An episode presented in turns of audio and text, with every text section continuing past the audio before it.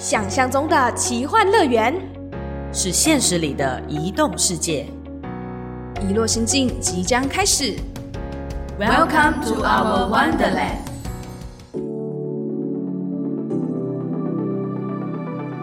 Hello，欢迎收听《遗落心境》，我是主持人豆腐，我是主持人小直。又来到了我们的一个新计划。新计划就要有新气象，所以我们要改变人设，是这样吗？哎，是这样子吗？我们要开始增添一点什么样的气质？是不是？杀豆腐一个措手不及，没有啦。小植还是要在新的系列里面维持那个无知小白、天真烂漫的人设。喂，哎，是这样啊。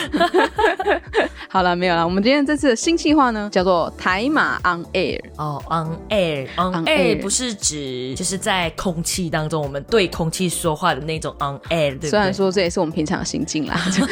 确实是这样子，没有错。OK，想太多，把主持人的那个内心 murmur 讲出来了。对，没有，实际上呢是 on air，其实我们在录音室常会看到，有没有？嗯当然 podcast 也是，不过这 on air 还有另外一层含义。接下来呢，在台马 on air 新计划里面呢，我们会分三大部分，大概就是我们的听众去认识一下台湾跟马来西亚的一些文化差异。嗯，那是哪三个角度呢？第一个呢，会跟艺术类或者是可能文化面向的角度去看，因为这个也算是我们可能在台湾相对比较熟悉的议题啦。回到马来西亚以后，不管是小直去看马来西亚的文化艺术，或者看台湾的文化艺术，或反之是豆腐来看的时候，到底会有哪一样的我们说心情感悟或者是小观察或不一样的呢？这样子。没错，那第二个角度呢，是我们会从教育的方向去看一下台湾跟马来西亚。其实我们目前刚好啦，有进到一些偏乡的小学。是，那我就有点好奇，说，诶，如果在台湾跟在马来西亚，我们一定都会有比较城市或者是说比较乡下的地方，这些教育的理念上面，是不是有一些地方是我们可以互相的借鉴的？是，而且这也是小直，不管是移动的过程当中，在台湾或者是在马来西亚的时候，时常会关注的议题。因为我自己本身曾经有国际职工的经验，所以变成说城乡差距的落差在教育这个面向其实是最为明显的。所以我自己也会好奇说，那在马来西亚会是什么样的一个状态？那第三个角度，小直来跟我们说说看喽。哎，这个就是要回头，大家知道我们现在是什么样的节目吗？Podcast 节目，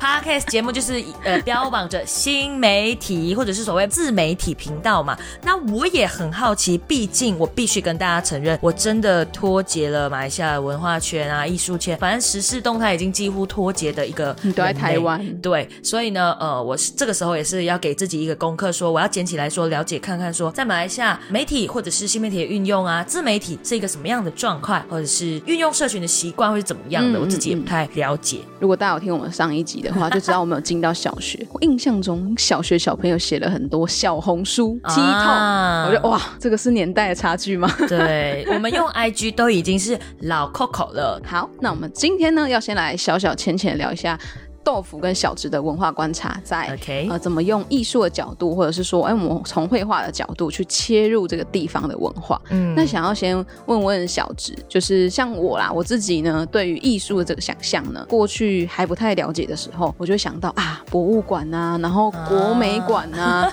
这种地方，就觉得相当的高级，OK。会不会被打？呃，还还可以，因为我自己的话，我有点共感的原因，是因为我从小到大对于艺术，嗯。或艺术品的认知，可能真的就是那种青花瓷陶器，哇，或者是那种什么远古时代什么化石，哎，这样太多了档。次很高哦。OK，没有没有没有，就是一来是博物馆的，二来是我自己对艺术的认知是在于音乐的呃嗯涵养上面。这样要讲涵养嘛？哎，为什么有音乐的涵养出现了？哎，实不相瞒，其实我也是钢琴八级的人类。哦噔噔噔噔，意不意外，惊不惊喜呢？没有啦，是因为小的时候呃有学钢琴的关系，所以是古典音乐那一派出身的。哦那变成说一开始的素养的熏陶都是，比如说什么什么进行曲啊，哦什么什么大调啊，然后叉叉交响乐啊然后慢慢的接触一些交响情人梦，OK 变爱情故事的 啊，这个时候才开始，嗯，故事不一样，这样。哎、可是我觉得从就是我们两个一开始认识这个艺术的角度之余，我觉得呃，我们不要把它讲什么艺术有没有分什么好坏或者高级，然后还是怎么样子的差别，其实它应该没有。而且我觉得在生活当中也有许多生活的艺术，像我自己己的观察是在台湾，因为庙宇很多，所以有时候走到庙，我们去拜拜的时候，抬头一看就会发现那个庙宇的彩绘，它会有很多什么《封神榜》啊、《三国志》《三国演义》的这种故事出现。那小侄你呢？你觉得在大马马来西亚的时候会出现些什么？嗯，我觉得我在稍微年纪比较大一点的时候呢，才开始认识到所谓艺术，可能有一些是俗称它可能叫做次文化的艺术，然后慢慢的会开始接触哦非主流的艺术，开始更多的认识以后才知道说，其实生活处处都是艺术或美学。我们一直在讲京剧呢，对，真的什么意思？赶快跟大家举个例子好了。从马来西亚的角度来看，我觉得最让人印象深刻的一定是壁画艺术，因为这件事情在二零一二年开始冰城风靡的时候，呃，已经标榜成旅游胜地景点，必须要打卡一个点，然后就开始有了一个很流行的叫壁画艺术这件事情。姐弟共起，对不对？对，豆腐，你在看姐弟共起或者在看马来西亚壁画的时候是什么样的感觉？我自己啦，自从冰城以后，我后来就去留学了，所以我其实没太关注。但是这一次回马来西亚，我发现，嗯，怎么到处处处都有 壁画？就连我家的某个什么外面一个小路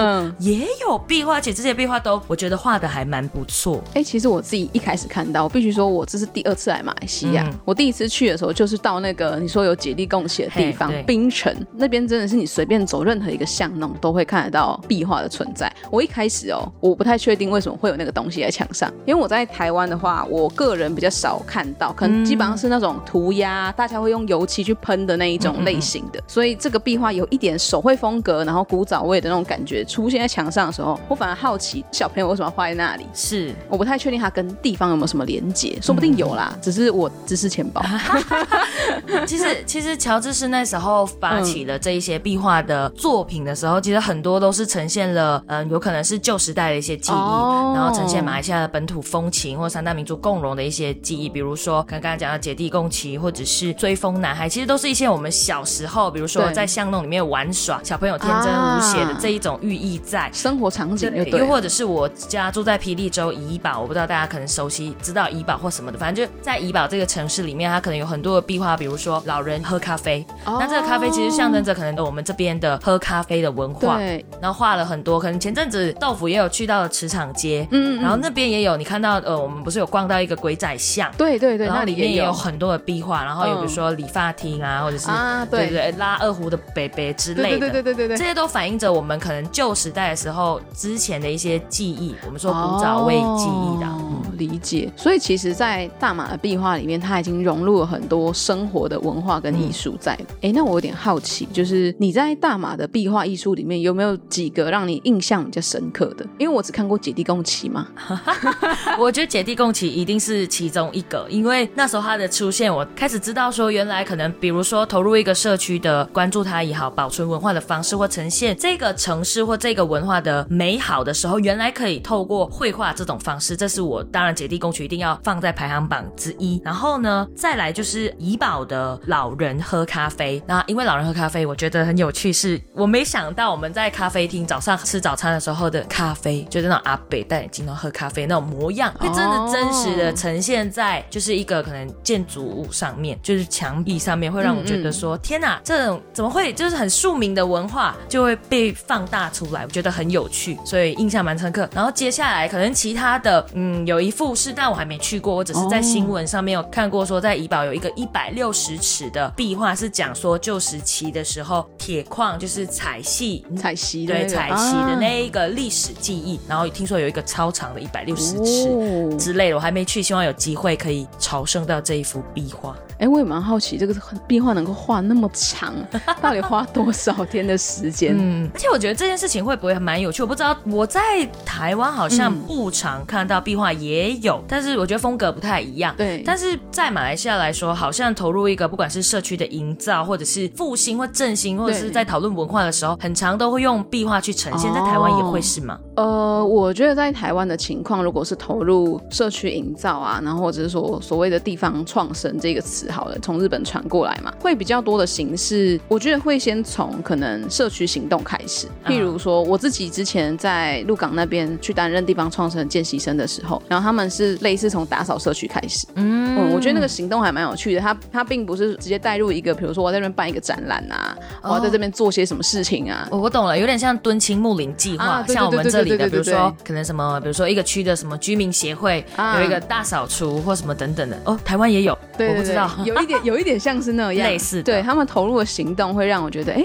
蛮有趣的。你们先从这个角度先去和邻居、社区居民打好关系，嗯就这件事情，我觉得在社区的地方创生里面蛮重要的。因为有时候不管是社区营造或者是地方创生，其实有点类似啦，就是你要怎么和在地的文化，或者说在地的历史，或者跟在地的人做一个很深很深的连接，是有一定的难度的。因为你不太可能说啊，我今天刚回来，我是一个返乡青年，然后我想在这边做一点事情之后，你就莫名其妙地带入啊，我在国外学了一个办一个什么样子的艺术展、艺术行动。虽然台湾超多艺术节的，对，可是他们一定会有一个和地方的连接。比如说彰化也有一个什么挂山立艺术节等等的，就是艺术节的太多，可能台南也有啊。那他们都会和在地有一个行动，比如说挂山的艺术节，还是希望可以找回在地居民的力量，就是让青年的回来这样子。比如说我们讲到台马 on air 的主题，那时候我在切入文化或艺术的时候，一开始我自己也有点担心说，那艺术到底跟文化观察，我怕我自己讲不出一个所以然。不过今天聊了下来以后，我发现到其实很多时候艺术真的跟在地有很多的连接，都蛮有力量的点，在于说它跟找到一个在地的共鸣点吧。后来我才发现说，可能在马来西亚有很多的在做地方创生或社区营造的，我们说年轻人们或者新注入的力量们，大部分都会环绕可能在导览。哦就是深度导览，这个我也很期待，希望以后有机会可以我也想参加。参加的，就是马来西亚的导览。哎、嗯有听到这一节马来西亚朋友们，赶快来找我，因为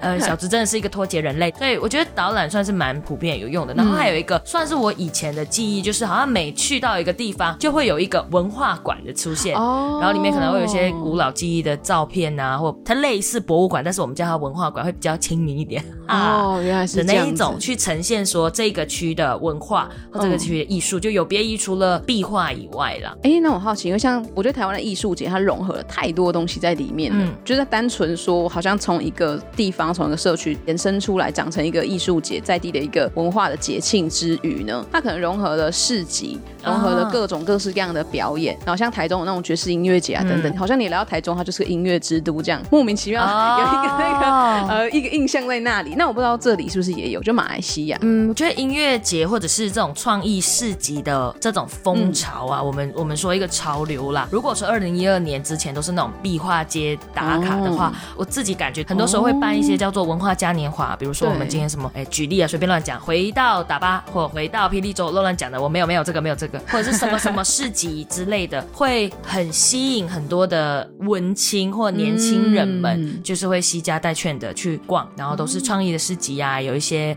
可能我觉得跟台湾蛮像的饰品啊，嗯或者是。画绘画啊等等的，或一些有趣的什么手工皂啊等等之类，哦我不确定啦，没去过 这里可能还会有那个黑娜，对不对？啊。对对对，就还有很多啦。那你自己对于台湾的有什么印象？因为其实我们 Parkes 的组合里面，在台湾超爱逛市集的人类是小智，不是我，不是我。